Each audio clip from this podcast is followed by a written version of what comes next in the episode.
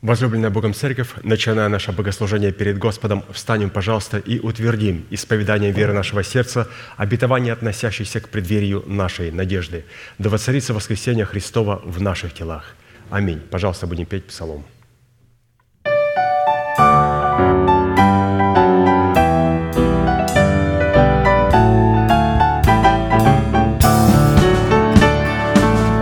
Когда придет небес Спаситель,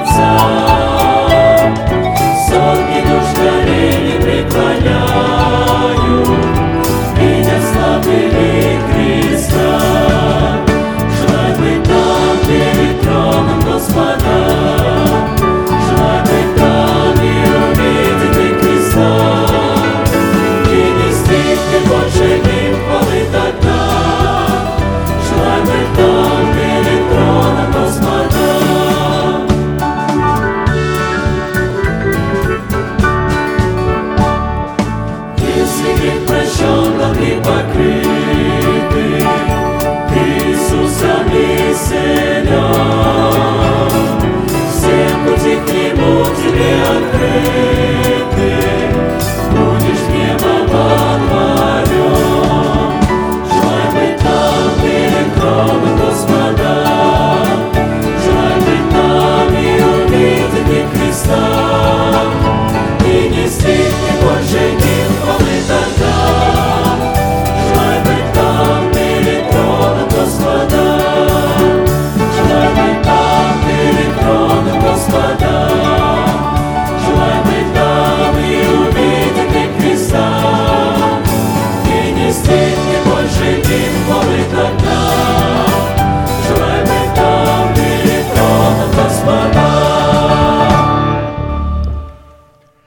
Склоним наши головы в молитве. Дорогой Небесный Отец, во имя Иисуса Христа, мы благодарны имени Твоему Святому за вновь представленную привилегию быть на месте, которое чертила десница Твоя для поклонения Твоему Святому имени. И ныне позволь наследию Твоему во имя крови завета подняться на вершины для нас недосягаемые и сокрушить всякое бремя и запинающий нас грех – да будут прокляты в этом служении, как и прежде, все дела дьявола, болезни, нищета, преждевременная смерть, демоническая зависимость, всевозможные страхи, депрессии, разрушения, косность, невежество – все это да отступит от шатров святого народа Твоего. И ныне встань, Господи, на место покоя Твоего Ты и ковчег могущества Твоего, и да облекутся святые Твои спасением Твоим, и да возрадуются пред лицом Твоим. Дай нам больше от Духа Твоего, пропитай нас Духом Твоим святым. Позволь нам найти светлое лицо Твое. Мы благодарим Тебя, что это служение представлено апостолом Аркадием в Твои божественные руки, и мы молим Тебя. Продолжай вести его рукой сильную и превознесенную. Великий Бог, Отец и Дух Святой. Аминь. Будьте благословенны, пожалуйста, садитесь.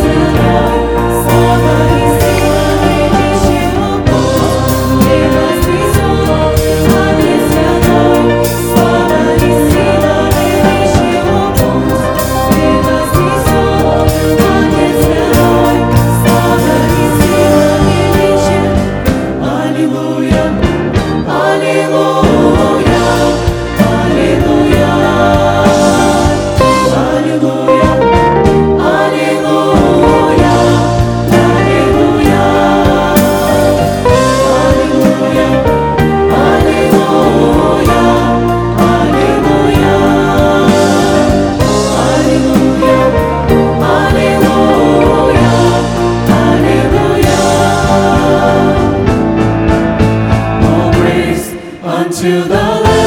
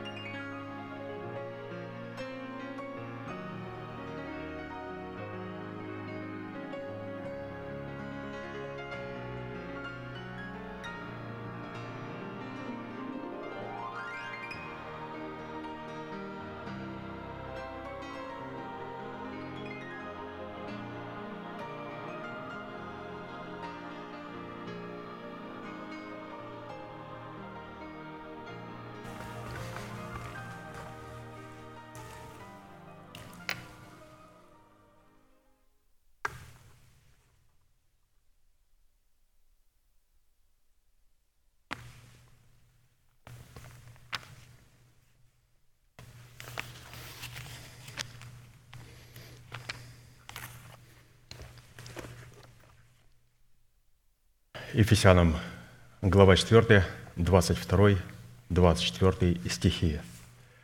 «Отложить прежний образ жизни ветхого человека, истлевающего в обольстительных похотях, а обновиться духом ума вашего и облечься в нового человека, созданного по Богу в праведности и святости истины».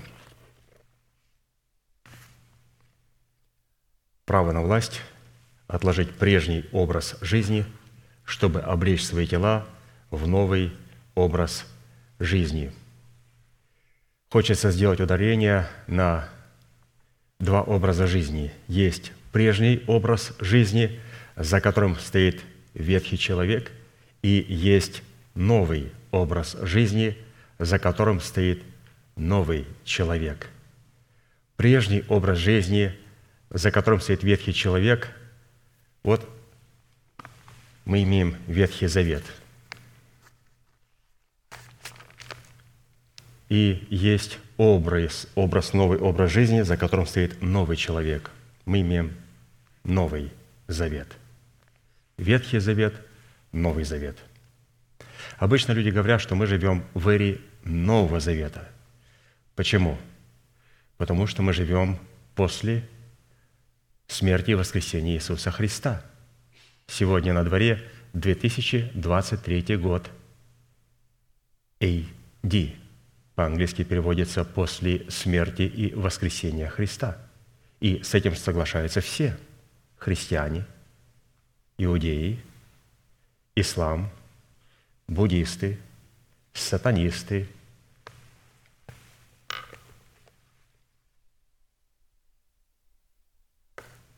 Все соглашаются, что сегодня на дворе 2023 год. И все знают, что это время отчета после смерти и воскресения Христа из мертвых. Атеисты тоже с этим соглашаются. Они также знают, что есть слово BC, то есть before Christ, перед Христом. И люди говорят, что мы живем в эру Нового Завета.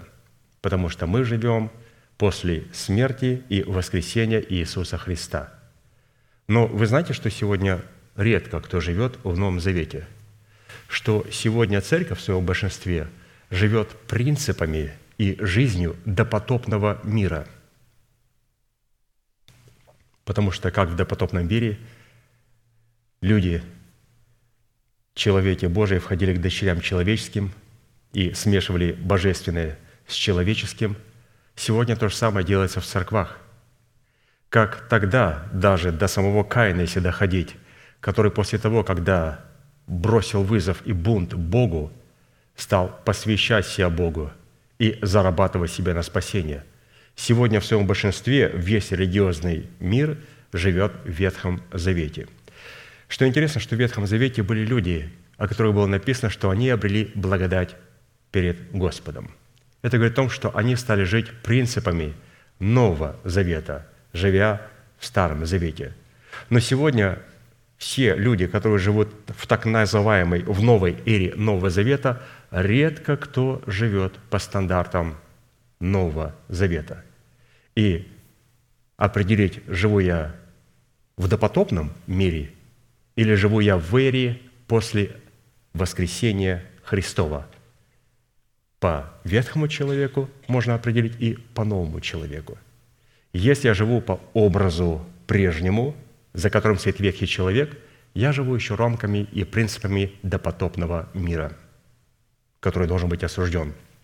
Но если я облекаюсь в новый образ жизни, который представляет новый человек, то я живу уже в эре Нового Завета. Именно по отношению и по образу жизни, в котором я живу, и определяет, живу ли я в эре Нового Завета или все-таки я продолжаю сегодня жить со всеми в эре Ветхого Завета. Потому что ветхий человек, он имеет отношение к Ветхому Завету. Новый человек имеет отношение к Новому Завету. И мы знаем, что Ветхий Завет, он очень ценный. Он очень ценный, потому что Христос, когда пришел, Он родился по закону, и Он умер по закону, показав ценность закона Моисеева. И Он учением уничтожил рукописание, которое было против нас. В чем заключалось учение Иисуса Христа? Вот здесь это выражено в той теме, которую обозначил нам апостол Аркадий. Право на власть отложить прежний образ жизни, чтобы облечь свои тела в новый образ жизни. Цель учения Иисуса Христа – это не дискредитировать закон Моисея, потому что невозможно дискредитировать закон Моисея – Закон Моисея – это святость Божия, которая должна быть удовлетворена в возмездии нечестивых. Как вы удовлетворите его? И Христос пришел и сказал человеку, «Я это сделаю через учение». Христос, что ты хочешь сказать? Как ты это сделаешь через учение? Я тебе скажу, что в тебе в одном человеке может жить два разных человека. Одного Бог любит, а другого Бог ненавидит – я не смогу ни в коем случае отодвинуть гнев Божий. Но почему бы нам не взять весь гнев Божий и не направить на ветхого человека и на тот образ жизни прежний, в котором ты когда-то жил? То есть учение Христа, оно уникально в том, что оно рождает нас свыше. И когда мы рождаемся свыше, у нас есть выбор. Я представляю царство ветхого человека или же нового человека. Господи, я представляю царство нового человека – он говорит, прекрасно, позволь мне излить все свое негодование на царство тьмы в твоем теле, а, в твоих мышлениях, в твоих словах. И я соглашаюсь с этим. Поэтому учение Иисуса Христа, оно было как раз и инспирировано Духом Святым, чтобы показать нам, что в нас теперь есть два человека. Мы рождаемся свыше. И опять и опять никто никогда не минует суда Божьего. Но просто одни будут на этом суде осужденные, а другие будут судьями. И мы сегодня делаем выбор. Сидеть нам на престоле со Христом, когда будет явлен белый престол, и Отец будет сидеть с Сыном, и Церковь Его невеста будет в нем, либо мы будем стоять перед престолом с теми, кто спаслись, как головня из огня, с теми, кто будет направляться и услышит приговор «Отойдите от меня, я никогда не знал вас», идите вот в озеро огненное, уготовленное вам. Вот Мы сегодня делаем выбор, и все зависит от того, какому образу жизни мы дадим предпочтение. Прежнему, в котором мы родились, за которым стоит ветхий человек, либо новому образу жизни, за который стоит новый человек, и который помещает нас в эру Нового Завета, благодати – и вот для выполнения этой повелевающей заповеди, записанной апостола Павла и представленной в серии проповедей апостола Аркадия, задействовано три судьбоносных, повелевающих и основополагающих действия. Это отложить, обновиться и облечься.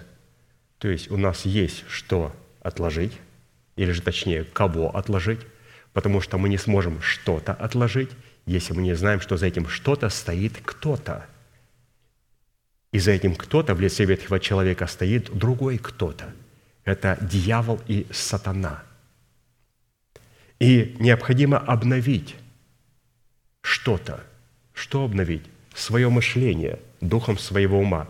И необходимо облечься в кого-то, чтобы в тот, в кого мы облечемся, потом по этому, этому новому образу жизни мы могли жить, то есть облечься в нового человека. Итак, отложить, обновиться и облечься. И это выполнение этих трех требований, это требование, будет зависеть совершение нашего спасения. Спасение, которое дано нам в формате семени, чтобы обрести его в собственность в формате плода правды. Еще раз, спасение дано нам в формате семени, чтобы обрести его в собственность в формате плода правды. Почему Господь дает спасение в семени? В семени, потому что зернышко необходимо посеять. И когда мы сеем, мы теряем прежний образ жизни, когда ветхий человек умирает. А ветхий человек сам по себе не умрет. Это духовная личность, это коды и формулы, из которых он состоит. Его невозможно уничтожить. Его возможно вместе с кем-то убить. И этот кем-то являлся Господь Иисус Христос. И Господь Иисус Христос нам дал три крещения. Крещение водой, Духом Святым и огнем, чтобы мы в нем, в Иисусе Христе, могли произвести суд над ветхим человеком. Поэтому семя, или же спасение, которое мы получаем в формате семени, только для того, чтобы посеять его – и в смерти Господа Иисуса Христа потерять прежний образ жизни в лице ветхого человека, чтобы получить его в собственность в формате плода правды, то есть под этим плодом правды мы сможем облечь свои тела уже в новый образ жизни, в нового человека. И вот в связи с этим мы остановились на иносказании 17-го псалма Давида, в котором познание и исповедание полномочий, содержащихся в сердце Давида восьми именах Бога, позволило Давиду – возлюбить и призвать достопоклоняемого Господа, а Богу дало основание задействовать полномочия этих возможностей в битве против врагов Давида. И под этими врагами Давида представлен, конечно же, ветхий человек и прежний образ жизни, который представляет жизнь ветхого человека, или же, скорее всего, смерть. Потому что ветхий человек, он не живет, он существует – и в нем только существует смерть. Жизнь – это вообще слово только относится к новому человеку. Поэтому невозможно сказать, что люди на земле живут. Они существуют. Печально. Существуют как скоты. Живут, ублажают себя, ставят себе цели, умирают, их хоронят, рождается новое поколение, ставят такие же глупые цели, не достигают, умирают, умирают, умирают, хороним, хороним, кладбище расширяется и расширяется, и человек не достигает своего. Итак, Псалом 17, 1-4 стих. «Возлюблю Тебя, Господи, крепость моя, Господь, твердыня моя и прибежище мое, Избавитель мой, Бог мой, скала моя, на Него я уповаю, щит мой, рог спасения моего и убежище мое, призову достопоклоняемого Господа и от врагов моих спасусь». Итак, здесь представлено восемь имен много. Давайте все вместе провозгласим их. Итак, «Господи, Ты крепость моя, Господи, Ты твердыня моя, Господи, Ты прибежище мое, Господи, Ты избавитель мой, Господи, Ты скала моя, Господи, Ты щит мой, Господи, Ты рог спасения моего, Господи, Ты убежище мое. Да услышит Господь исповедание нашего сердца и да соделает нас достойными этих чудных имен. Итак, учитывая, что в определенном формате, насколько это позволил нам Бог и мера нашей веры, мы уже рассмотрели свой наследственный удел во Христе Иисусе в полномочиях четырех имен Бога, в достоинстве крепости, твердыни, прибежища и избавитель, сразу обратимся к рассматриванию нашего наследственного удела во Христе Иисусе в имени Бога «Скала». На иврите определение имени Бога «Скала» содержит в себе такие смысловые значения, или же слова-синонимы, когда Господь говорит «скала», что Он видит. Скала – это острие горнего утеса, горного утеса. Скала – это камень, каменная ограда, это кровь и тень от скалы, это значение победоносный, это бивень слона и слоновая кость, это владычество вечное, это обетование пищи нетленной. Скала – это также утешение мира. Вот такие интересные обозначения, и мы по ходу того, как будем проходить эти полномочия, которые нам были представлены нашим пастором, братом Аркадием, мы будем открывать все эти красивые образы и принципы, которые Бог а, являет. Итак, в данной молитвенной песне Давида в имени Бога Скала сокрыт наследственный удел Сына Божья, в котором и через которого мы получаем победоносную способность сохранять и расширять спасение, которое состоит в установлении нашего тела искуплением Христовым – то есть имя Господа – скала, Господи, Ты скала моя. Когда Господь слышит такое, Он слышит, Господи, мы хотим, чтобы Ты помог нам сохранить и расширить наше наследие в Иисусе Христе. И обратите внимание, а, в какой закономерности все это происходит – чтобы Господу что-то сохранить и что-то расширить, ему сначала необходимо было обратиться с первым именем. «Господи, Ты крепость моя». И как мы с вами говорили, что когда мы говорим «Господи, Ты крепость моя», мы говорим, что Бог является неизменным в слове «Боге».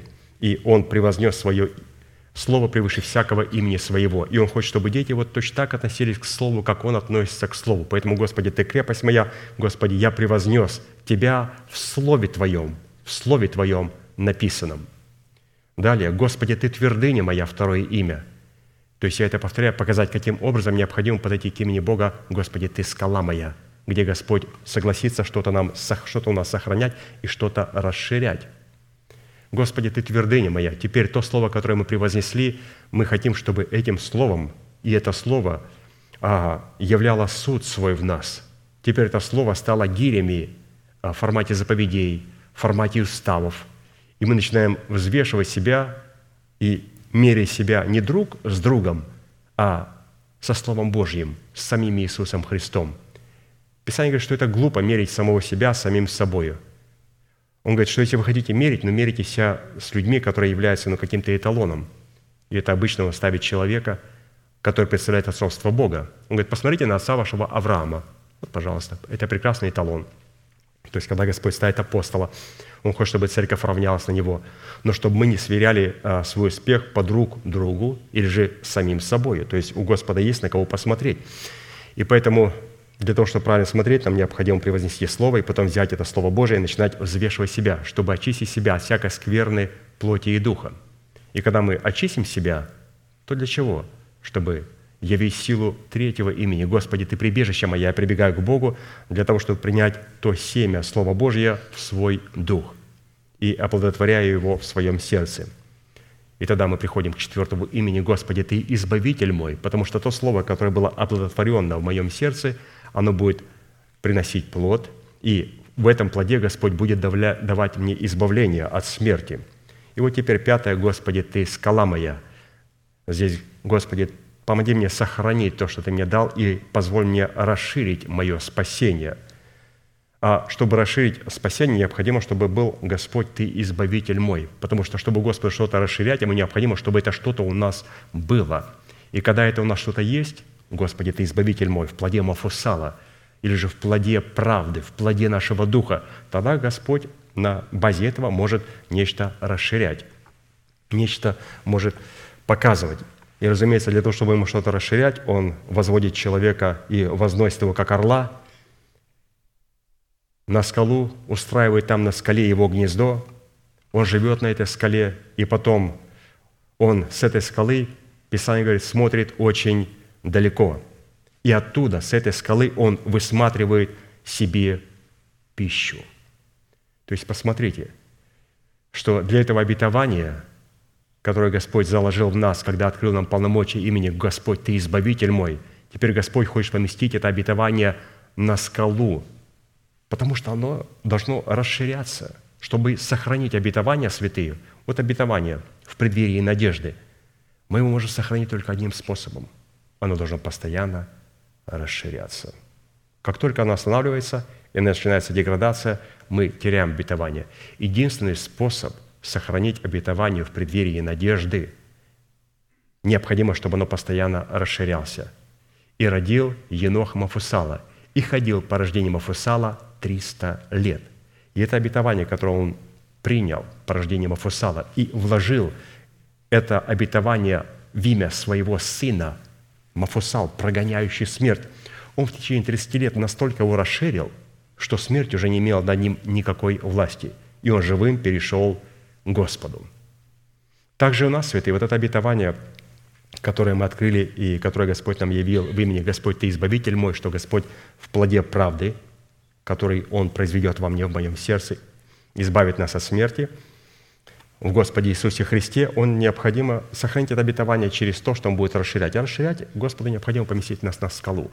И с этой скалы показывать нам, и что мы увидели очень далеко свое наследие в Иисусе Христе. Поэтому мы видим о том, что имя Бога скалы в человеке говорит о присутствии в человеке имя Бога крепость, твердыня, прибежище и избавитель. То есть все имена взаимосвязаны друг с другом, как мы видим, и как нам было очень хорошо это все объяснено а, нашим пастырем.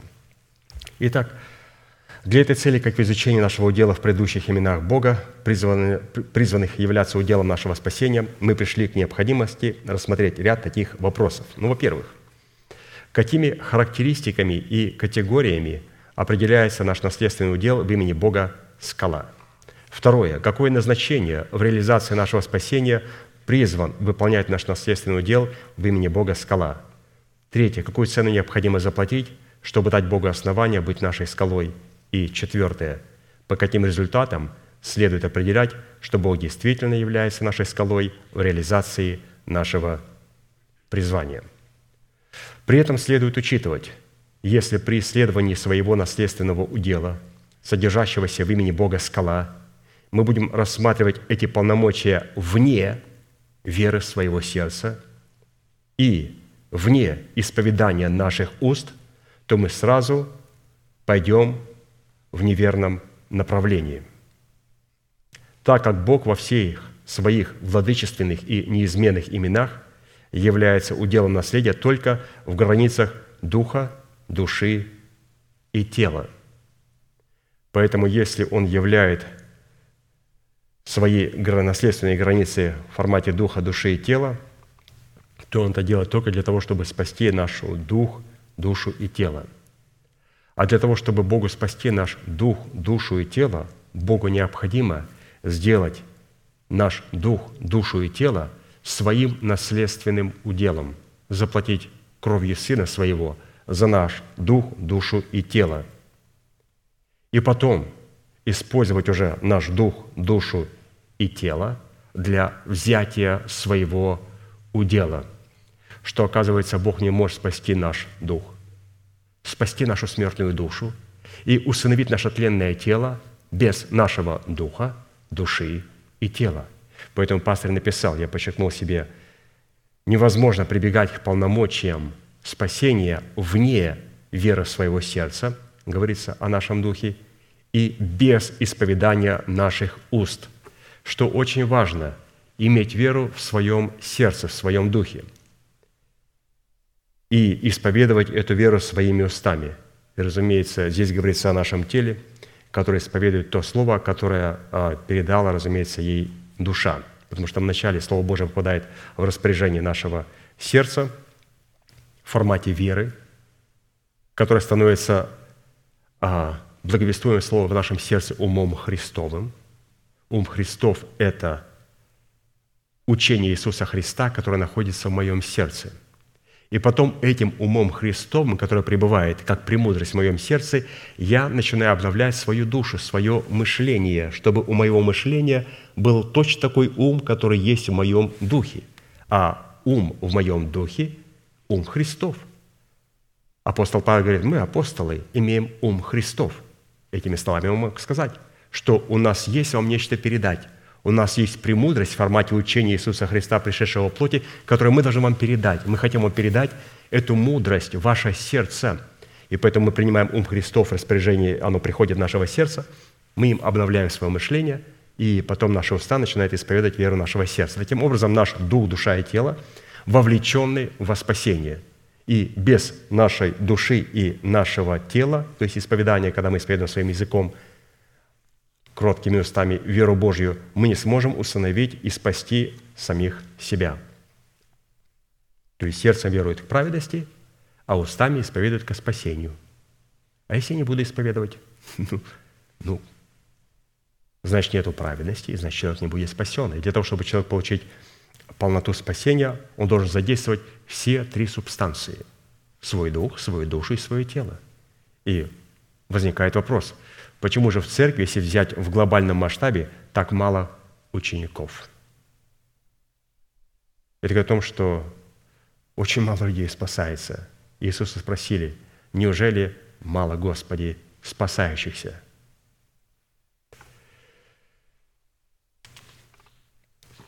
Итак, вопрос первый. Давайте мы сегодня начнем смотреть те полномочия и те определения категории, которые находятся в имени Бога скала. Начнем рассматривать вопрос первый. Он звучит следующим образом. Какими характеристиками и категориями определяется наш наследственный удел в имени Бога скала? И мы сегодня рассмотрим а, таких два определения, которые нам поможет понять имя Бога скала. Итак, первое. Удел в имени Бога скала в сердце ученика Христова – определяется правдой, владычествующей в страхе Господнем. То есть, когда мы говорим «Господи, Ты скала моя», мы говорим о страхе Господнем, который может быть только того состояния того сердца, в котором пребывает правда Божия. Итак, 2 Царств, 23 глава, с 1 по 3 стих. Вот последние слова Давида – вы знаете, когда человек говорит при смерти последние слова, люди собираются, и у всех открыты записные книжки, и у всех ручки. Каждое слово, которое он говорит в конце жизни, это на вес золота. Писание говорит, вот последние слова Давида. Изречение Давида, сына Иисеева, изречение мужа, поставленного высоко. То есть, потому что он находился на скале. Помазанника Бога Иаковлева и сладкого певца Израилева – Дух Господень говорит во мне, и Слово Его на языке у меня. Сказал Бог Израилев, говорил о мне, скала Израилева, владычествующий над людьми будет праведен, владычествуя в страхе Божьем.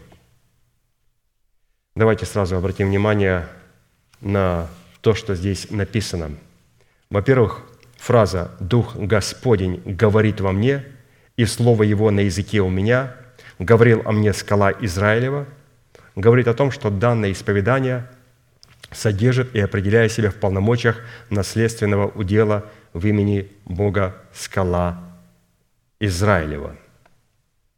Только человек, который сработает с именем «Господи, Ты скала моя», только в том Дух Святой говорит и говорит о себе, что «Я скала Израилева», Писание говорит, говорил о мне, скала Израилева. То есть в нашем сердце Господь должен говорить с позиции скала Израилева. Второе. Данное исповедание, производимое под воздействием Святого Духа, живущего в сердце Давида в статусе Господа и Господина его жизни, является плодом правды, взращенным в его духе, обнаруживающего себя в вере Божьей, пребывающей в его сердце. Каким образом вот этот второй шаг показывает а, Бог Израилев или же скала Израилева может себя проявлять. Только тогда, когда у нас есть плод правды. Плод правды. Не когда у нас есть оправдание. Когда у нас есть оправдание, а, Господь, скала Израилева, у нас не говорит. Он как ходатай пред отцом говорит.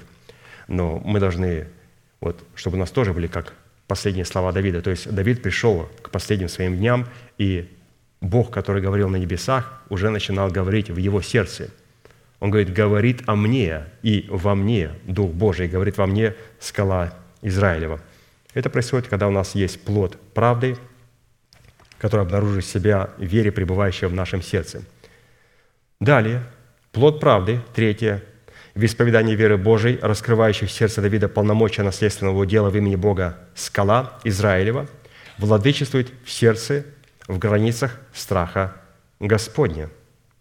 То есть посмотрите, какое здесь а, пастырь показывает последовательность. Каким образом услышать в своем духе Господа скала Израилева. Необходимо, чтобы Бог говорил с позиции плода правды в нашем духе, когда у нас есть плод правды. И Он говорит где?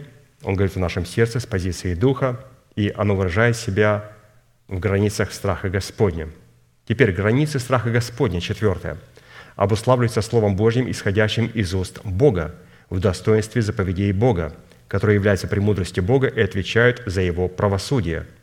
То есть теперь границы страха Господня – это заповеди Божьи, которые пребывали в сердце Давида и которые обуславливали страх Божий. Страх Господень в исполнении заповедей Господних, пятое – обуславливающих правосудие Бога, открывает двери к неисследимому наследию Христову, а в частности к полномочиям наследственного дела в имени Бога скала Израилева. Шестое. Наследственный удел в имени Бога скала Израилева сфокусирован на том, чтобы полномочиями страха Господня усыновить наше тело искуплением Христовым и таким образом соделать нас совершенными, как совершен Отец наш Небесный – и седьмое, на что необходимо обратить внимание, это один из примеров молитвы, когда одна составляющая в наследственном уделе в имени Бога скала Израилева обнаруживает себя в другой составляющей наследственного удела в имени Бог страх. То есть Бог скала Израилева, Он проявляет себя как Бог или же как страх Божий в нас. Без этого Он не может проявлять себя. То есть без этого он не сможет в нас говорить. И если вот мы посмотрим эти семь шагов, а, где пастор наш показал последовательность, то мы можем а, увидеть примерно, каким образом Господь сможет говорить в нас и в нашем сердце, как здесь Давид сказал, «Дух Господень говорит во мне». Что это за Дух Господень? Говорит о мне, во мне скала Израилева – вы представляете?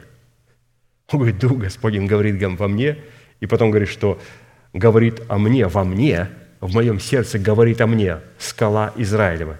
И вот эти семь шагов было показано пастырем, как необходимо, чтобы эта скала Израилева начала в нас говорить. То есть необходимо, чтобы а, мы исповедовали Слово Божие, которое является плодом правды. А плод правды, он обнаруживает себя только в границах страха Господня, страх Божий обнаружит себя в достоинстве заповеди Божьей, и заповеди Божьи, они открывают дверь для того, чтобы а, Бог, скала Израилев, мог говорить в нас и через нас. То есть, насколько важно увидеть вот комбинация слова «Бог – скала Израилева» и «Бог – страх». То есть здесь мы сделаем определенное ударение «страх Божий», потому что страх Божий, как мы здесь прочитали, это присутствие границ заповедей Божьих. Когда у человека присутствует в сердце Слово Божье, оно определяется по присутствию в человеке страха Божия. Поэтому если человек может много говорить о Слове Божьем, что-то рассказывать, там, манипулировать места Священного Писания. Просто повыучивал, было время, выучил несколько мест, или там много мест Священного Писания, и начинает там в шутках употреблять Священное Писание, все говорят, ой, посмотрите, как он знает Слово Божие, как он употребляет Слово Божие и направо, и налево. Просто нет. Наличие Слова Божия в духе определяется через наличие страха Господня. Вот и все. Наличие страха Господня – это очень важная составляющая, которая дает нам право пользоваться именем Бога. Господи, Ты – скала моя. Исайя 33, 5, 6. «Высок Господь, живущий вышних. Он наполнит Сионом суд и правдою, судом и правдою. И настанут безопасные времена Твои, изобилие спасения, мудрости и ведения. Страх Господень будет сокровищем Твоим». Здесь называется страх Господень, то есть драгоценностью, сокровищем христианина. Если человек не имеет в сердце своем страха Господня, который является содержителем и исполнителем всех заповедей Господних, обусловленных достоинством начальствующего учения Христова и Святого Духа, открывающего значимость учения Христова в каждой конкретной заповеди, то он не может стать участником наследственного удела в имени Бога скала Израилева – если в человеке нет вот этого сокровища, выраженного в страхе Господнем. Сын Божий в достоинстве Сына Человеческого, чтобы выполнить волю Отца, которая являлась его призванием, должен был нечто предпринять, чтобы исполниться страхом Господним. Исайя 11.3.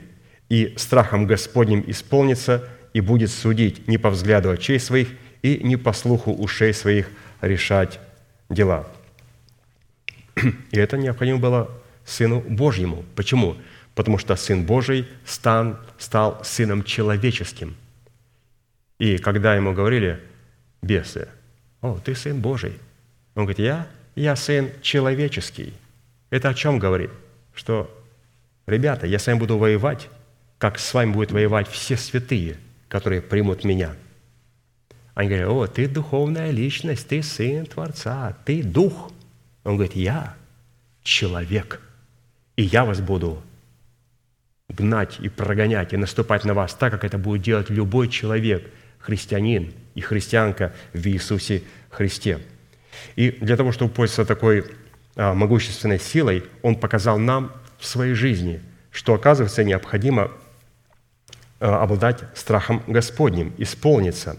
Необходимо им исполниться – Следует сразу отметить, что страх Господень в нашем сердце – это одно из достоинств и свойств, от которых в буквальном смысле слова будет зависеть как наше настоящее, так и наше будущее, от страха Божия. Исполнение страхом Господним по своей силе и динамике сродни исполнению Святым Духом и немыслимо без помощи Святого Духа. На иврите фраза «быть исполненным страхом Господним» означает быть водимым страхом Господним – быть зависимым от страха Господня, привязать себя к страху Господню, действовать в страхе Господнем, жить со страхом Господним, радоваться в страхе Господнем, поклоняться в страхе Господнем. Вы знаете, вот прям хочется добавить, что быть водимым Духом Святым, быть зависимым от страха Господня, то есть быть зависимым от Духа Святого. То есть здесь пастор говорит, что вождение а, страхом Господним, оно очень близко к термину исполнения Святым Духом что как исполнение Святым Духом, так и быть исполненным страхом Господним, это зависит только а, от Слова Божия. Потому что как для Слова Божия, как для страха нужно Слово Божие, так и для исполнения Духом Божьим необходимо Слово Божие. Потому что мы можем судить о наличии, как мы исполняемся Духом, по наличию, как мы исполнены страхом Господним. Исполниться Духом – это не просто начинать кричать на ином языке. И все окружающие говорят, о, какой, как, какой брат исполненный, как он исполнен Духа Божия. Он не исполнен Духа Божия. Почему? Потому что у этого человека нет страха Божия, совершенно никакого. Это грязная, мерзкая личность, религиозная. И люди об этом знают и об этом молчат. Это же преступник, это же криминал. То, что он кричит на иных языках, это не исполнение Святым Духом. Исполнение Святым Духом сродни страху Господню. Поэтому этот криминал с одной рукой в кармане – это сын дьявола. Исполнение Святым Духом определяется только по наличию страха Божия. И за ними стоит Слово Божие. По своей природе страх Господень абсолютно не похож на страх человеческий, потому что страх человеческий лишает человека возможности рассудка производить хоть какой-то суд. То есть здесь дальше, говоря о страхе Божьем, пастор нам приводит параллель, что страх человеческий, он реша, лишает нас рассудка. То есть у нас нет никакой помощи от нашего рассудка. Как определять, что человек испугался? Он не знает, что делать. Он стоит в шоке, замер, на, слушай, говорит, прыгай, беги, не останавливайся. Человек замер и не знает, что делать. Почему? Все. Рассудок не дает ему никакой информации, он в шоке. Это человеческий страх. В то время как страх Господень, напротив, наделяет человека мудростью и полномочиями судить и приводить в исполнение суды Божьи, которые Бог изрек и запечатлел в Своем Слове. Страх Божий, наоборот, никогда не приводит нас в шок. Оно позволяет нам, наоборот, действовать, судить и приводить в исполнение суды Божьи. Помимо страха Господня и страха человеческого также существует еще и страх бесовский, определяемый бесовской верой. Иакова 2, 19, 20. «Ты веруешь, что Бог един? Хорошо делаешь. И бесы веруют и трепещут. Не хочешь ли знать, неосновательный человек, что вера без дел мертва? Итак, страх бесовский, как выражение бесовской веры, может нападать на человеков от воздействия силы страха Господня. Это вот надо определять, что а, именно бесовский страх, который присутствует в религиозных людях, но которые не потеряли душу. К этому страху не имеют отношения люди неверующие.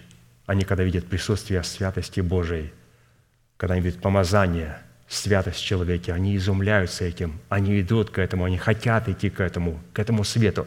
Но когда религиозные люди видят святость Божию, они а, приходят в трепет, в ярость и беснуются. Откровение 11.11. 11.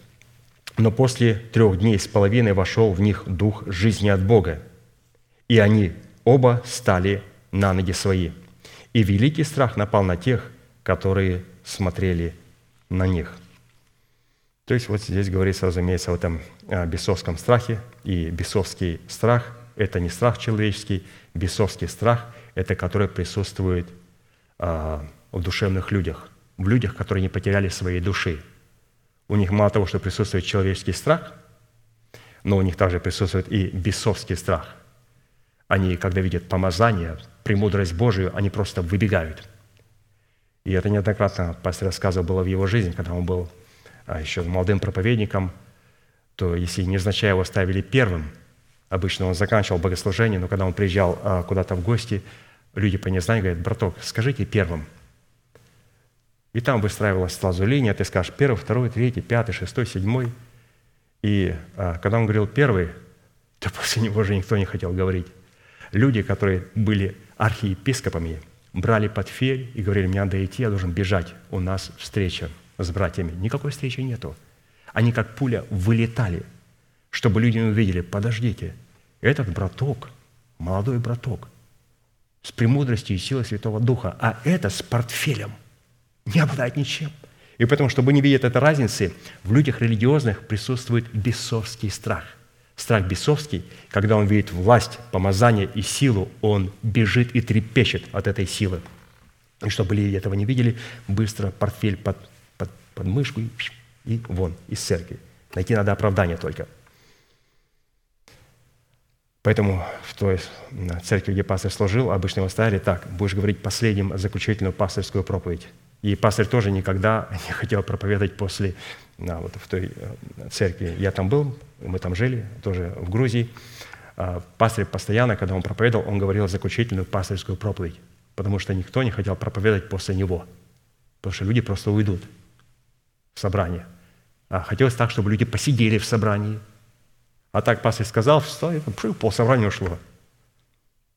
Потому что там потом начинаются лозунги, братья и сестры, там братья и сестры, там dear friends и так далее.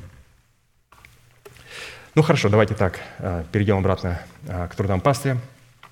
То есть мы примерно поняли о страх бесовский.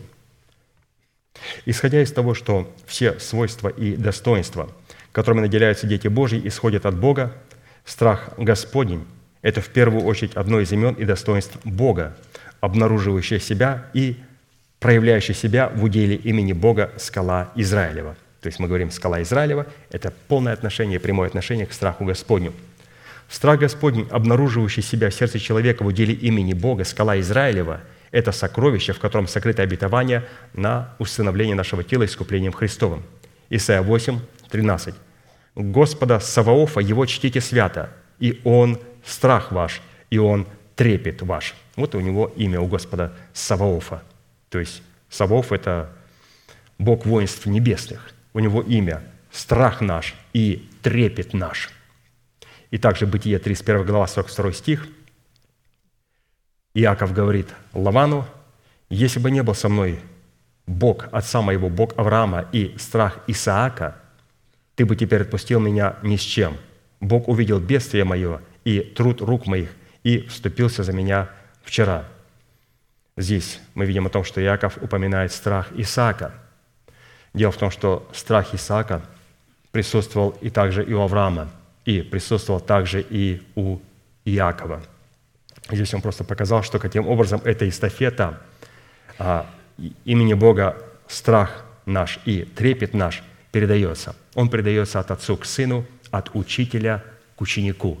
Это имя невозможно взять самому собою. У Бога вообще, святые, ничего нельзя взять самому собою. Иногда люди говорят, я беру это обетование. Друзья, то есть как-то так. Это как-то так. Зайти в банк и сказать, а please cash on the table, на стол, кеш. Я говорю, хорошо, красную кнопочку. И несколько снайперов стоят, метятся. Какой кеш? На какой стол?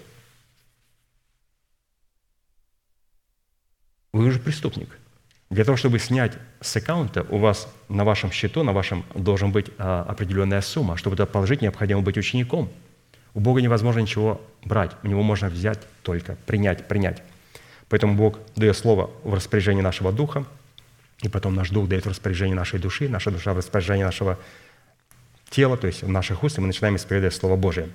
Поэтому здесь мы видим то, что страх Божий, он передается от отца к сыну, от ученика учителю – это имя нельзя взять, его можно только принять с позиции ученика или сына.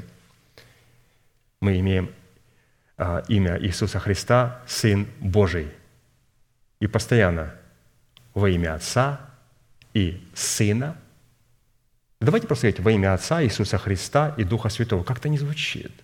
То есть, ну, нет, у него красивое имя. Ишуя. Иисус спасает, Яхве спасает – но мы крестим во имя Отца и Сына и Духа Святого. Тем самым мы показываем а, здесь о том, что все то, что мы передаемся, это было у Отца, Он передал его Сыну, и потом Сын передал Духу Святому, который через апостолов передал это нам.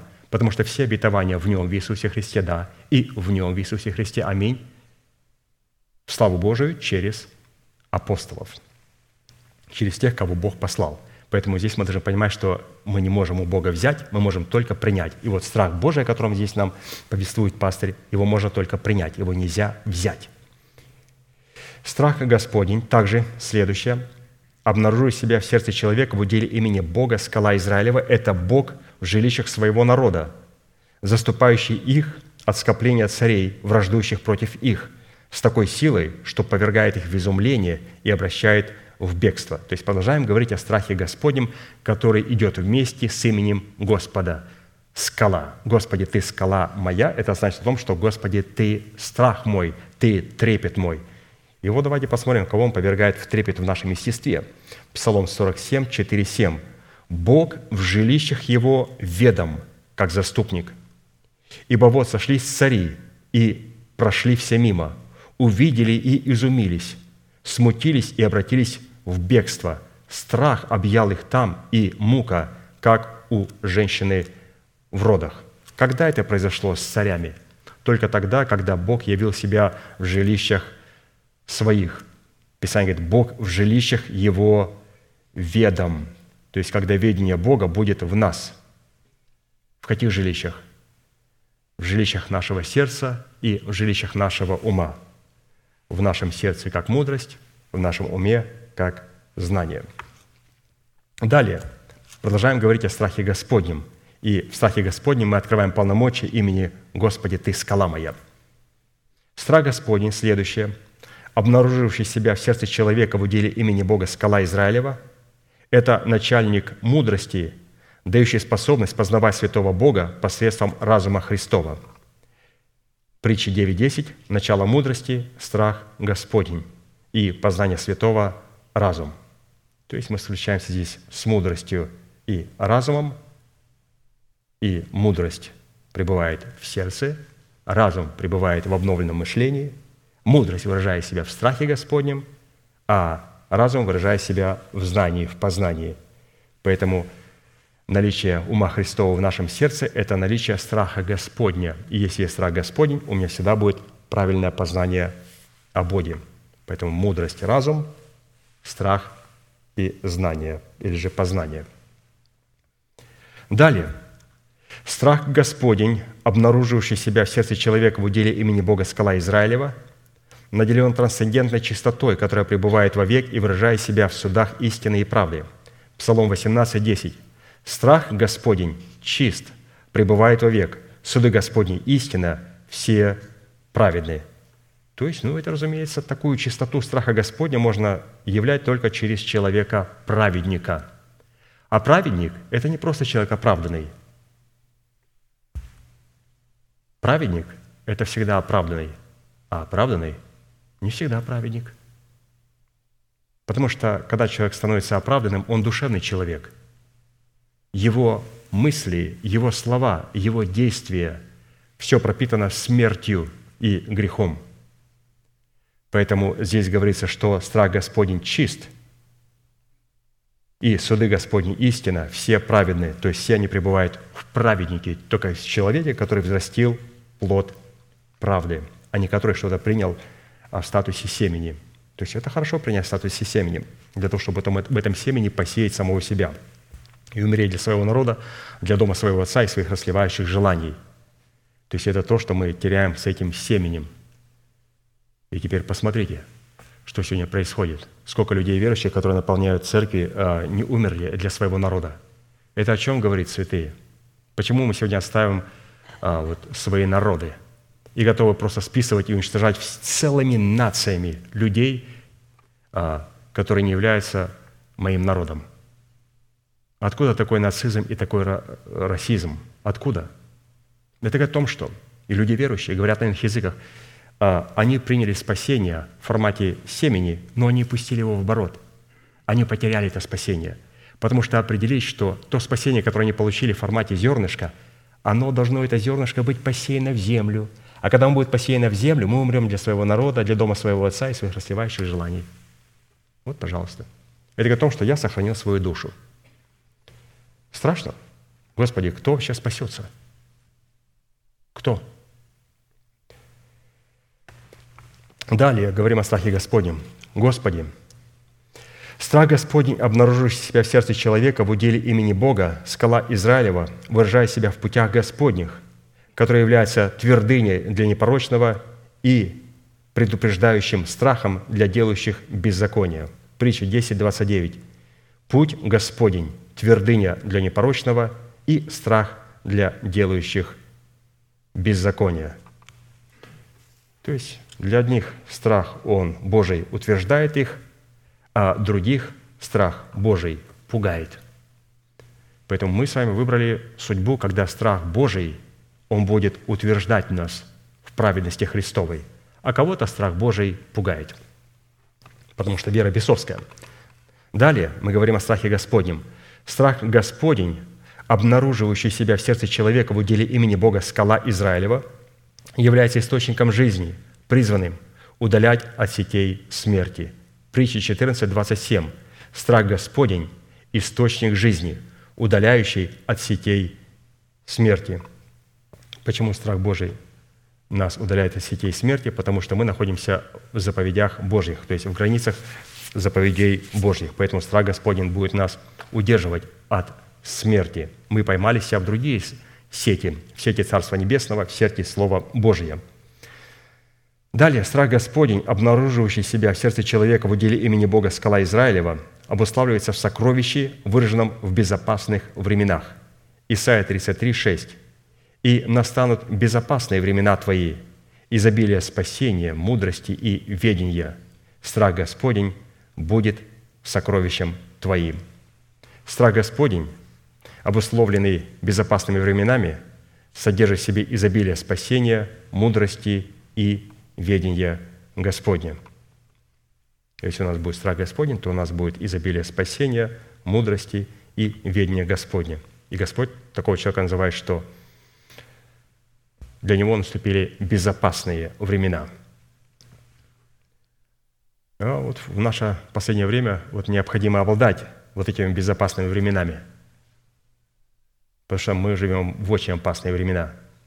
И наше спасение – это не просто пойти все-таки набраться смелости и пойти купить пистолет себе, в конце концов. На всякий случай. Ну, время такое тяжелое. И у нас многие святые купили. Я думаю, знаете, я не против этого. Не против, чтобы там пистолет где-то держать. Разумеется, его необходимо держать за замком, в сейфе, там пойти на охоту или куда-то. Но Писание говорит, что безопасные времена, они нужны. А они приходят только тогда, когда приходит изобилие спасения, мудрости и ведения Господня – Поэтому, когда у нас есть спасение, мудрость и ведение Господня, это самое лучшее оружие. Потому что, когда у нас пистолет, мы провоцируем нашего врага. Врага для того, чтобы, ну, когда-то это оружие надо же будет использовать. А я, честно говоря, не хочу использовать, пистолет. Я не хочу попадать в ситуацию, где необходимо использовать пистолет. Я не хочу. Поэтому говорю, Господи, я хочу обладать изобилием Твоего спасения, мудрости и ведения. И он говорит, все хорошо. Для тебя наступили уже безопасные времена. И мы благодарим за это Бога. Далее, страх Господень, обнаруживающий себя в сердце человека в уделе имени Бога скала Израилева, является откровением, содержащимся в правде Бога, в воздержании и в будущем суде. Книга Деяний апостолов, 24 глава, 25 стих. И как он говорил, то есть апостол Павел, о правде, о воздержании и о будущем суде, то Феликс пришел в страх – и отвечал, «Теперь пойди, а когда найду время, позову тебя». Ну, наверняка он не нашел время, а когда он призывал его, он просто надеялся, чтобы ну, Павел дал ему денег, потому что Павел был очень богатым человеком. У него было тысячи церквей, и они его спонсоровали, помогали, и он знал, что за этим человеком у него там целая империя, и он держал его для того, чтобы получить от него денег. Апостол Павел не дал ему ни гроша – а говорил ему о суде, о правде, о вечности, и он приходил в бешенство и в страх, и трепетал, говорит, все, все, уходи, не хочу тебя слушать.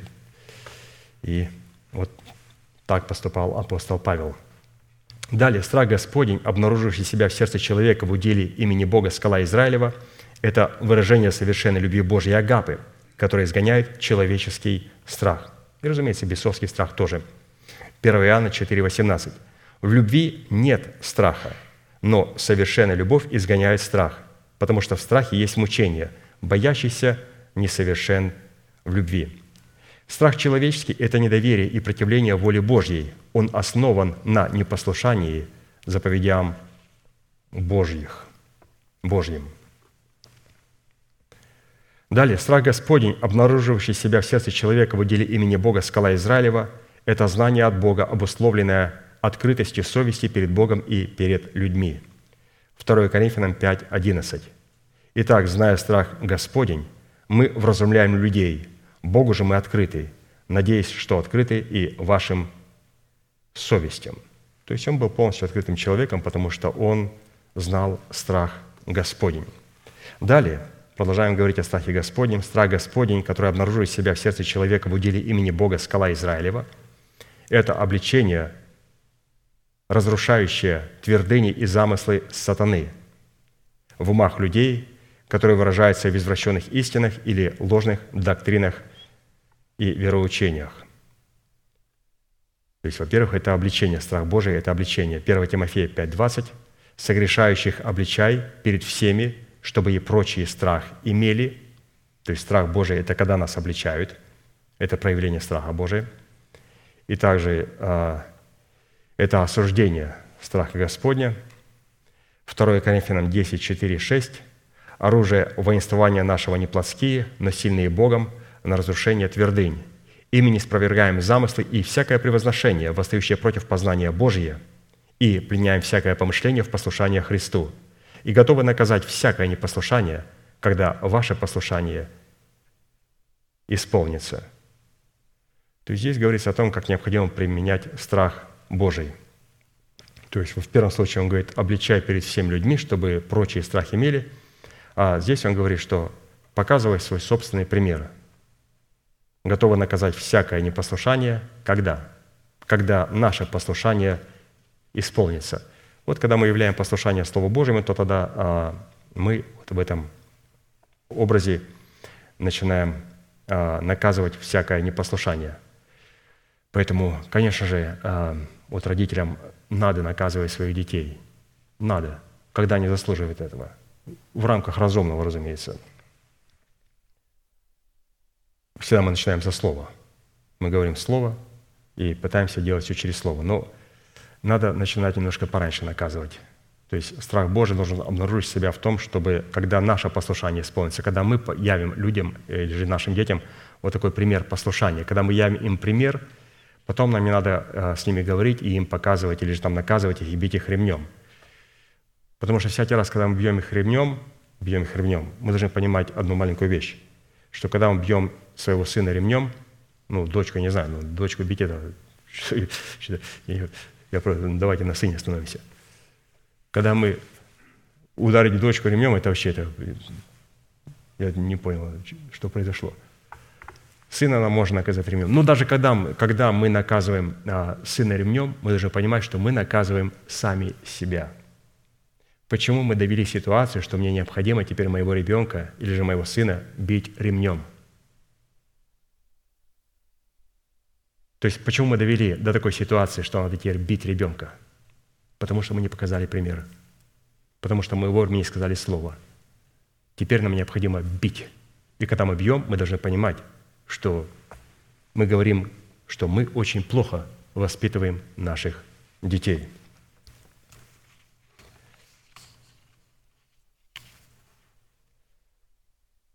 И какое теперь назначение у страха Господня? Давайте посмотрим назначение страха Господня –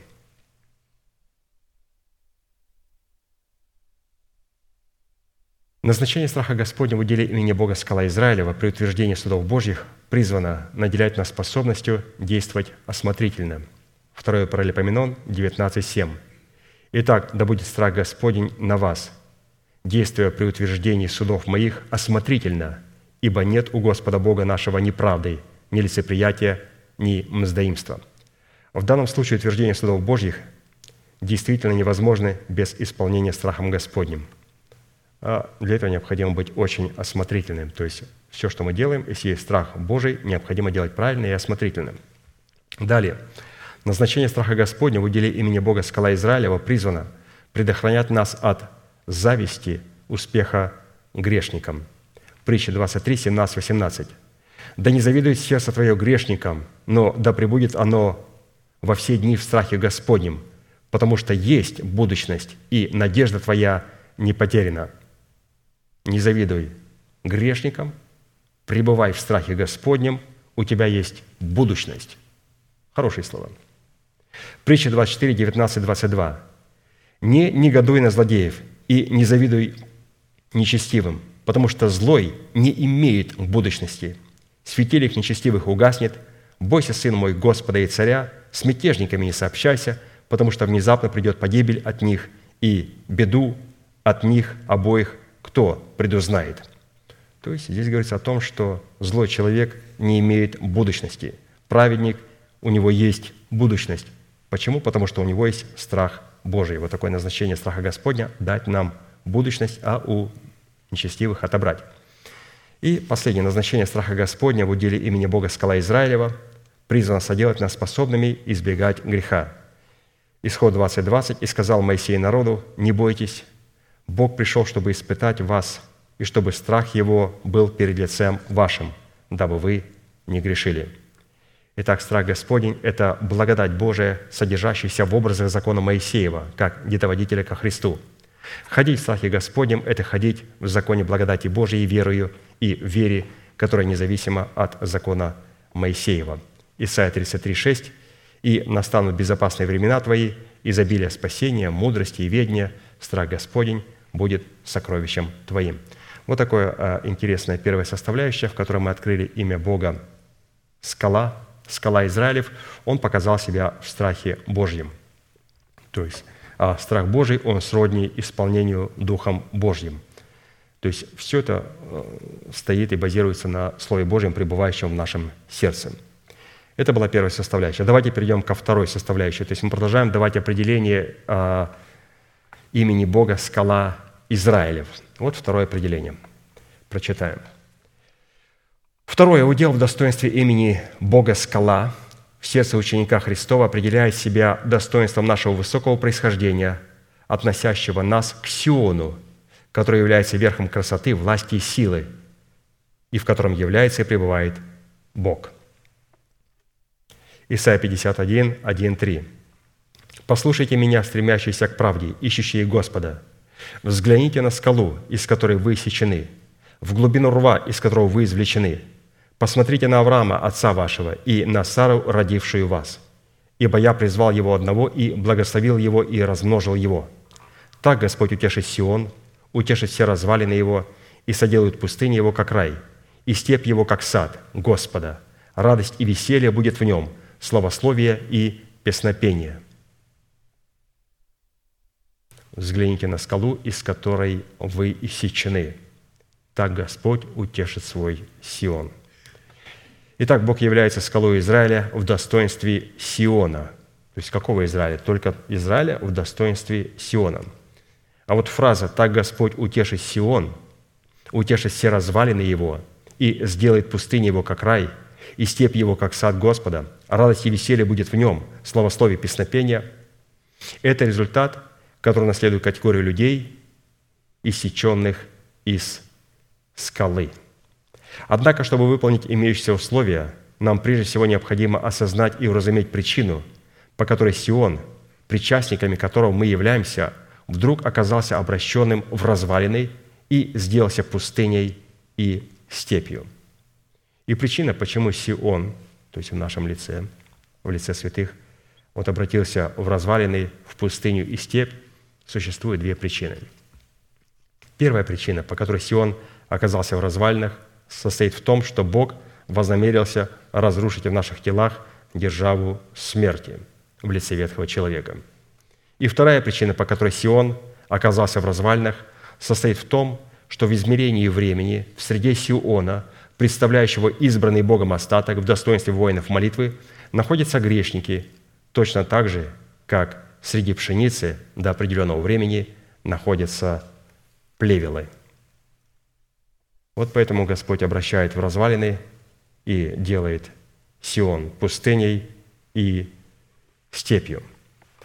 И когда Он это сделает, после этого Господь говорит, и Господь утешит Сион, утешит все развалины его. То есть Господу, ну никак другим образом – невозможно избавить нас от ветхого человека, святые. Никак. Никак.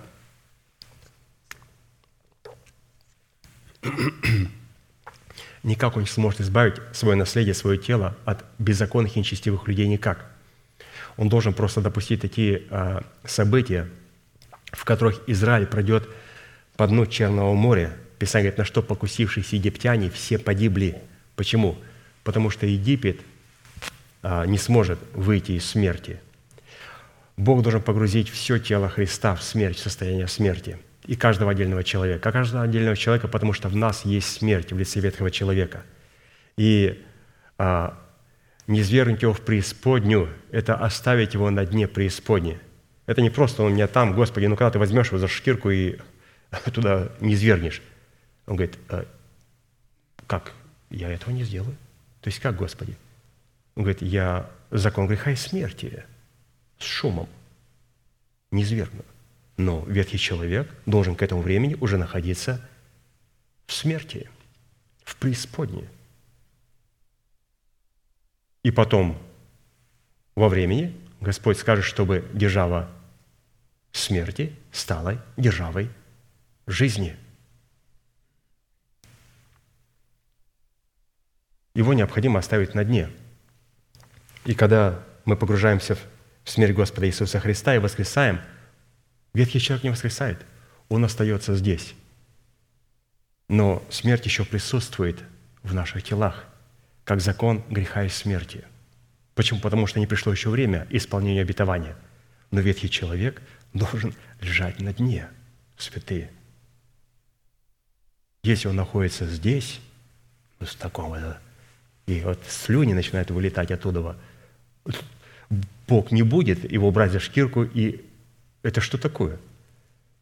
Его необходимо было в смерти Господа Иисуса Христа оставить на кресте. И потом все, что должно остаться в нас, это маленькая песчинка, которая будет покрыта перламутром, жемчужиной. Эта маленькая песчинка – это не ветхий человек. Эта маленькая песчинка – это то, что у нас есть часть, которая тлеет. Но мы уже приняли нетление для своего тела. Маленькая песчинка – это не ветхий человек. Это просто в нас присутствует какой-то закон, который не сродни Богу. Ветхий человек уже находится в смерти. Он никогда не воскресает. Крещение водою, Духом Святым и огнем потерял свой народ, свой дом и свои расливающие желания. Все. Все, что осталось память о смерти, это морщины на моих глазах, на моем лбу, седина. Все, святые, все. Это единственный признак, по которому можно определить, что я человек. Просто не пришло еще время. И потом Господь а, на месте державы смерти воздвигнет державу воскресения. Но мы должны позаботиться, чтобы в этом перламутре осталось только одно, что не сродни Богу. Это закон греха и смерти, который дан был Богом против ветхого человека. Но, Господи, ветхий человек в смерти находится. И он говорит, молодец, дорогой или дорогая дочь моя, ожидая времени. Благодари Бога за то тело, которое ты имеешь в Иисусе Христе. Называй несуществующее как существующее. И называть несуществующее как существующее, это не значит, его нету, но я говорю, что оно есть. Это самовнушение, это оккультизм. Называть несуществующее как существующее, это называть существующее в духе, но которого еще нету в физической сфере. Я не занимаюсь самовнушением, у меня нету, а я говорю, что оно есть. Нет. Я говорю, Господи, в Иисусе Христе я имею новое тело. А я это могу говорить только с позиции не оправдания, а будучи оправданным, принес плод правды. И с позиции плода правды – это исповедание. То есть что такое исповедание веры сердца? Это исповедание плода своих уст, плод правды. Я называю существующее в Иисусе Христе в духе обетования, как уже существующее во времени, хотя еще не пришло время. Но иногда люди говорят, что я называю не существую как существующее, ничего нет, да там даже и веры нету такой. Ну, пастырь, вот я так понял пастыря. Ну, святые, мы, значит, неправильно поняли. Для чего пастырю, брату Аркадию, было закладывать такой фундамент в нас, такую громадину в нас, чтобы там что-то существовало в нашем сердце. Поэтому называть несуществующее как существующее – это называть существующее в духовном мире как уже существующее в физическом мире. Просто мы ожидаем исполнения этого обетования. То есть оно должно обязательно, это несуществующее, другими словами, где-то существовать в Иисусе Христе. А как оно находится в Иисусе Христе? Только при одном условии, если оно находится в моем сердце. В каком формате в моем сердце?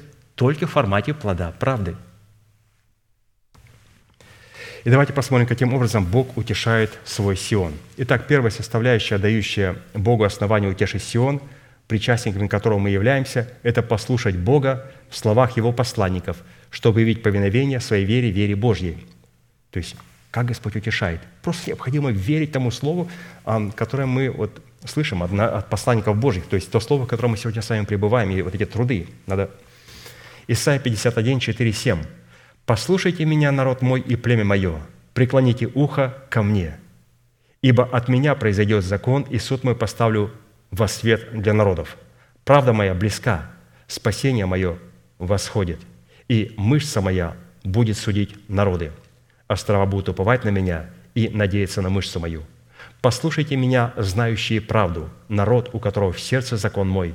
Не бойтесь поношения от людей и злословия их не страшитесь». То есть кого Господь утешает? Он говорит, послушайте меня, народ мой, племя мое, избранные мои. То есть тот человек, который готов слушать Бога с позиции сына, с позиции ученика, с позиции вот его племени, то есть избранного Богом остатка, то такого человека Господь хочет утешить, хочет утешить. Хоро- Хорошо, вторая составляющая, дающая Богу основание утешить Сион. То есть мы с вами говорили, что мы с вами Сион, и что Господу необходимо было привести в такое запустение в Сион, разрушить Сион ему необходимо. Для чего? Чтобы потом утешить Сион или же восстановить, воскресить Сион. И вот в этом утешении Господь нас воскрешает.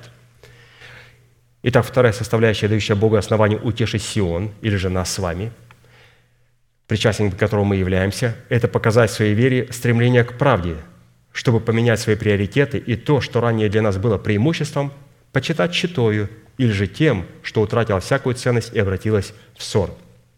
Филиппийцам 3, 7, 15. «Но что для меня было преимущество, — говорит апостол Павел, — то ради Христа я почел читою. Да и все почитаю читаю ради превосходства познания Христа Иисуса Господа моего. Для Него я от всего отказался, и все почитаю за ссор, чтобы приобрести Христа и найти с не со своей праведностью, которая от закона, но с тою, которая через веру во Христа, с праведностью от Бога по вере, чтобы познать Его и силу воскресения Его и участия в страданиях Его, сообразуясь смерти Его, чтобы достигнуть воскресения мертвых. Говорю так не потому, что я уже достиг или усовершился, но стремлюсь, не достигну ли я, как достиг меня Христос Иисус. Братья, я не почитаю себя достигшим, а только забывая заднее и, простираясь вперед, стремлюсь к цели и к почести высшего звания Божия во Христе Иисусе. Итак, кто из вас совершен, так должен мыслить. Если же вы о чем иначе мыслите, то и это Бог вам откроет. То есть Бог здесь показывает, каким он образом утешал апостола Павла. То есть он стремился найтись во Христе с правдой по вере, то есть с праведностью по вере. И таким образом Господь утешал его. Господь утешает, когда мы ищем праведность по вере, или же ищем Бога в Его праведности. Будучи оправданными, ищем Его в праведности, чтобы найти Его, как Он нашел нас. А найти Его, как Он нашел нас, одно только место. Скажете, Вифлеем? «Э, Не совсем. Назарет? Не совсем. Иерусалим? Горячо. Голгофа? Совершенно верно. Он нас там нашел. Нас, украинцев, русских, немцев, испанцев. Он нас там нашел. Мы здесь сидим, потому что Он нас нашел на Голгофе, святые. Апостол Павел говорит, смогу ли я найти его так, как он нашел меня?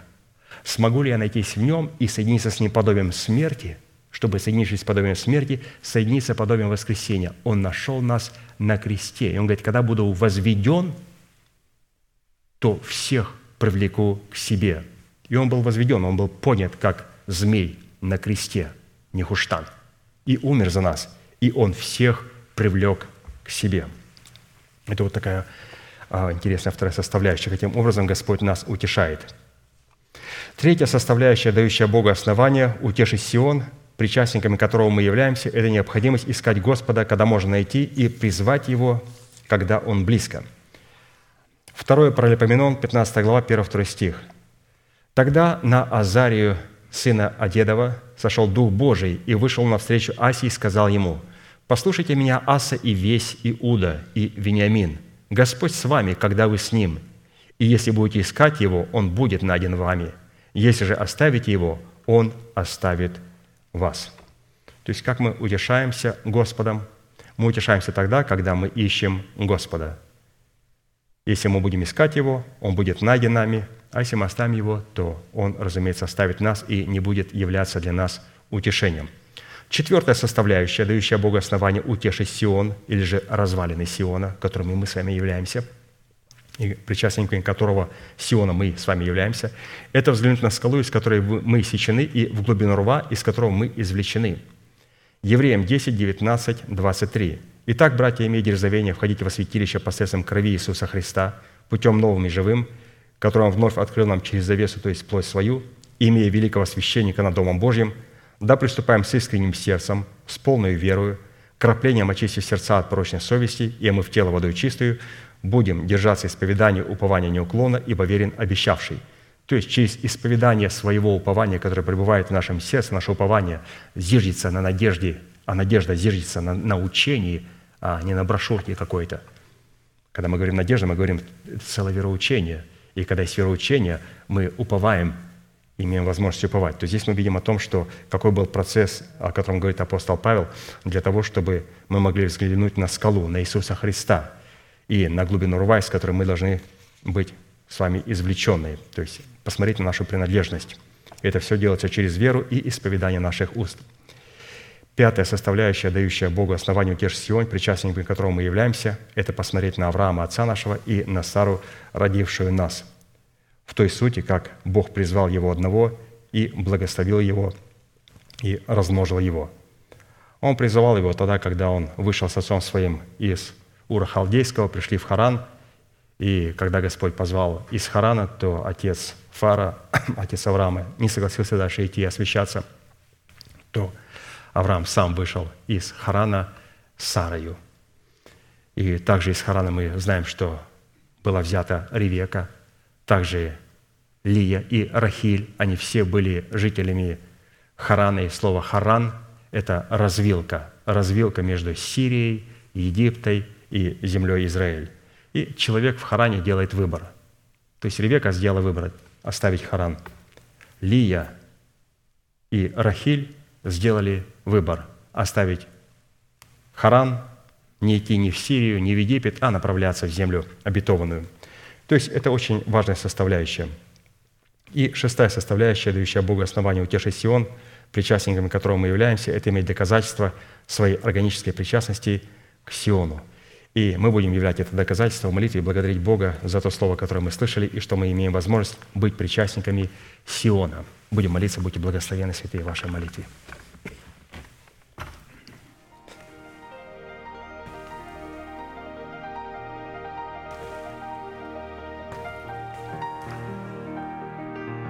Дорогой Небесный Отец, во имя Иисуса Христа, мы благодарим Тебя за великую привилегию находиться на месте, на котором пребывает память святого имени Твоего – она пребывает на этом месте, Господь, потому что на этом месте пребывает надежда. На этом месте пребывает кладезь этой надежды, истина Твоя. Слово Твое. Слово Твое, Господь, которое Ты превознес превыше всякого имени Твоего. И сегодня, Господь, для того, чтобы нам соработать с именем Господи, Ты крепость наша. Мы превозносим Тебя в Слове Твоем. И мы благодарим Тебя, что когда мы превознесли Тебя в Слове Твоем, Дух Святой получил юридическое право стать Господом и Господином нашей жизни. Всякий раз, когда мы приходим и превозносим Твое Слово, Дух Святой, проявляй себя в своих полномочиях, в своем могуществе. И мы благодарим Тебя, Господь, за это. Мы благодарим Тебя, Господь, что Ты сегодня нам позволил слышать Слово Божие, Слово Божие, которое могло нас обличить. И, Господь, мы верим, что это те гири, на которые, Господь, мы должны себя, из которыми мы должны себя сверять и взвешивать, это есть то Слово Божие, которое, Господь, мы слышим. И мы благодарим Тебя, Господь, за то Слово, за ту истину, которую мы слышали, и за тот пример, который Ты нам явил в посланниках Божьих, в человеке, Господь, которого Ты пославил в церкви представлять Твое отцовство. Мы благодарим Тебя, Господь, за Твое могущество, могущество Твоего Слова и Духа Святого, и за тот страх Божий, который пребывает в его сердце и которому был научен я и все святые, которые находятся на этом месте. Мы благодарим Тебя, Господь, что достояние страха Господня находится сегодня на этом месте. И страх Божий поистине является атмосферой, Господь, данного служения перед Твоим святым лицом.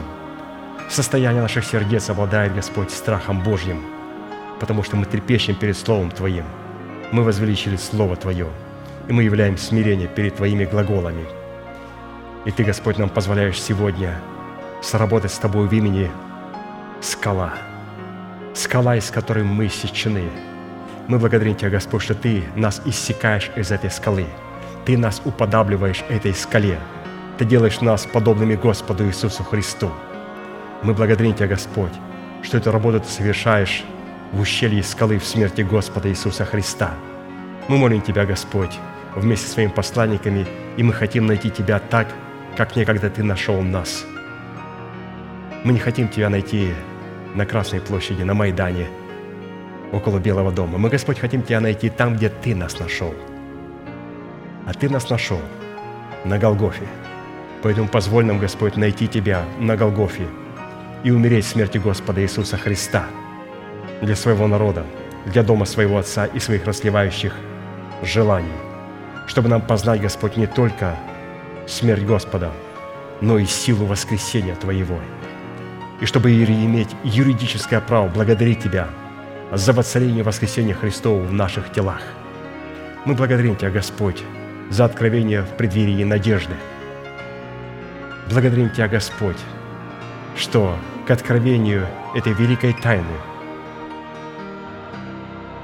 единственная память, которая останется о присутствии смерти в нас – это морщинки и седые волосы.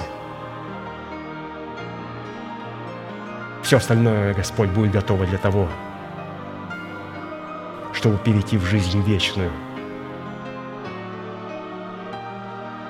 И мы молим Тебя, Господь, чтобы Ты произвел могущество своим словом, и чтобы Ты, скала Израилев, говорил в нашем сердце. И мы говорим его сегодня, это слово, вместе с Тобою, вместе со скалой Израилева, и благодарим Тебя, скала Израилева, за утешение, которым Ты утешаешь развалины, пустыни и степи – ты, Господь, нас наживаешь своим Сионом. И мы благодарим Тебя за то утешение, которым Ты нас утешаешь. Мы молим Тебя, Господь, чтобы Твое торжество, торжество воскресения могло явить себя в нашем теле и в теле Господа Иисуса Христа в Церкви Божьей. Для того, чтобы святые могли воссиять в Царстве Твоем – а это согласно слов Господа Иисуса Христа. Ты сказал, что ты, все то, что ты связал в связке, должно быть сожжено огнем, для того, чтобы святые могли воссиять в Царстве Твоем. И ныне я, Господь, молю Тебя, да воссияют святые Твои в Царстве Твоем. И да будет соделано Тобой все то, чтобы они могли воссиять и быть приготовленными встретить царя царей Господа господствующих. Благодарим Тебя, Господь, за страх Божий, который сегодня пребывает в нашем сердце на этом месте, за страх Божий, который мы сегодня получили как сыны, как ученики. Его невозможно взять, его можно получить. И мы, Господь, сегодня получили страх Божий, и мы рады, что сегодня в атмосфере страха Божия – мы можем ожидать Царя Царей Господа господствующих, что когда люди будут говорить, горами камням падите на нас, мы будем поднимать свои лица и говорить, ей гряди Господи Иисусе. Благодарим Тебя за атмосферу страха Божия, которая обильно пребывает на этом месте. Благодарим Тебя, Господь, за нашего пастыря, брата Аркадия, через которого Ты нам передал эти чудные глаголы, эти истины, которые стали для нас – доступны и понятны нам. Благодарим Тебя, Господь. И мы молим Тебя, Господь, за Него, чтобы то Слово, которое исходило из Его сердца, Его уста, то Слово, которое врачевало нас, поднимало нас, воскрешало нас, утешало нас, чтобы это Слово могло также послужить утешением для Него – то Слово, Господь, которое теперь мы будем говорить по отношению к Нему и благословлять Его из святого храма Твоего. Мы молим Тебя, Господь, и мы верим в Твое Слово, что оно сбудется скоро, хотя Ты, Господь, медлишь, но Ты сказал, что оно сбудется скоро, если Ты будешь ожидать Его. И мы, Господь, ожидаем этого обетования. Мы ожидаем, Господь, чтобы Ты явил торжество, воскресение в теле нашего пастыря, и чтобы она была полного, полностью восстановлена, как некогда Господь Ты обещал восстановить Сион. Да будет восстановлено, Господь, пред лицом Твоим тело сего святого человека и всех тех святых, которые сегодня находятся в немощи, в болезнях, в развалинах. Чтобы Ты, Господь, мог нам даровать исцеление, чтобы это исцеление являлось лучами правды, правды солнца, которое взошло в сердцах наших. Мы не хотим, Господь, просто получать исцеление как дар. Мы хотим, чтобы это исцеление пришло как плод, чтобы это исцеление было лучами того солнца, которое взошло на небосклоне нашего сердца, в плоде правды, в плоде правды, Господь, в котором Ты нас не только исцелишь, но в плоде которого, Господь, держава смерти станет державой жизни и воскресения – и на ее месте будет постоянно пребывать Твоя жизнь, Твое воскресение, Твоя юность, Твоя слава. Мы благодарим Тебя, Господь, за это служение. Благодарим Тебя за те слова, которые мы сегодня могли снова вспоминать.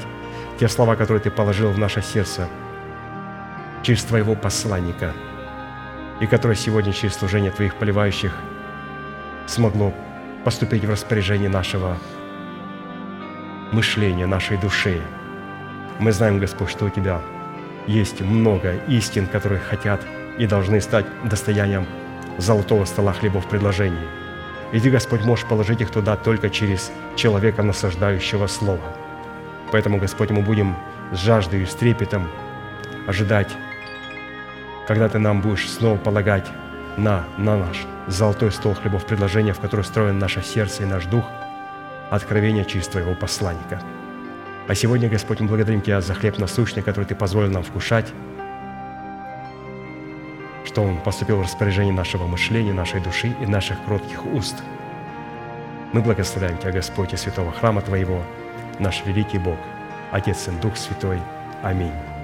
Отче наш, сущий на небесах, да святится имя Твое, да придет царствие Твое, да будет воля Твоя и на земле, как и на небе – хлеб наш насущный, подавай нам на каждый день, и прости нам долги наши, как и мы прощаем должникам нашим. И не веди нас в искушение, но избавь нас от лукавого, ибо Твое царство и сила и слава во веки. Аминь.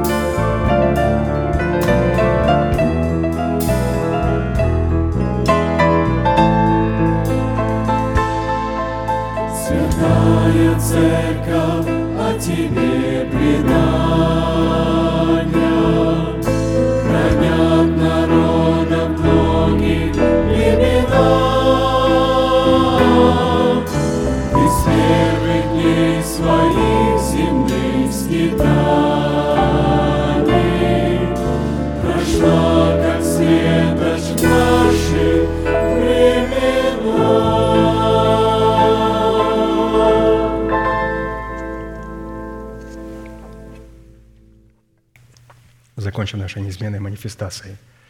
Могущим же соблюсти нас от падения и поставить пред славою Своей непорочными в радости, единому премудрому Богу, Спасителю нашему, через Иисуса Христа, Господа нашего, слава и величие, сила и власть. И во все веки. Аминь. Собрание наше закончено. Следующее собрание будет сегодня в 10 часов на этом же месте. Будьте благословены.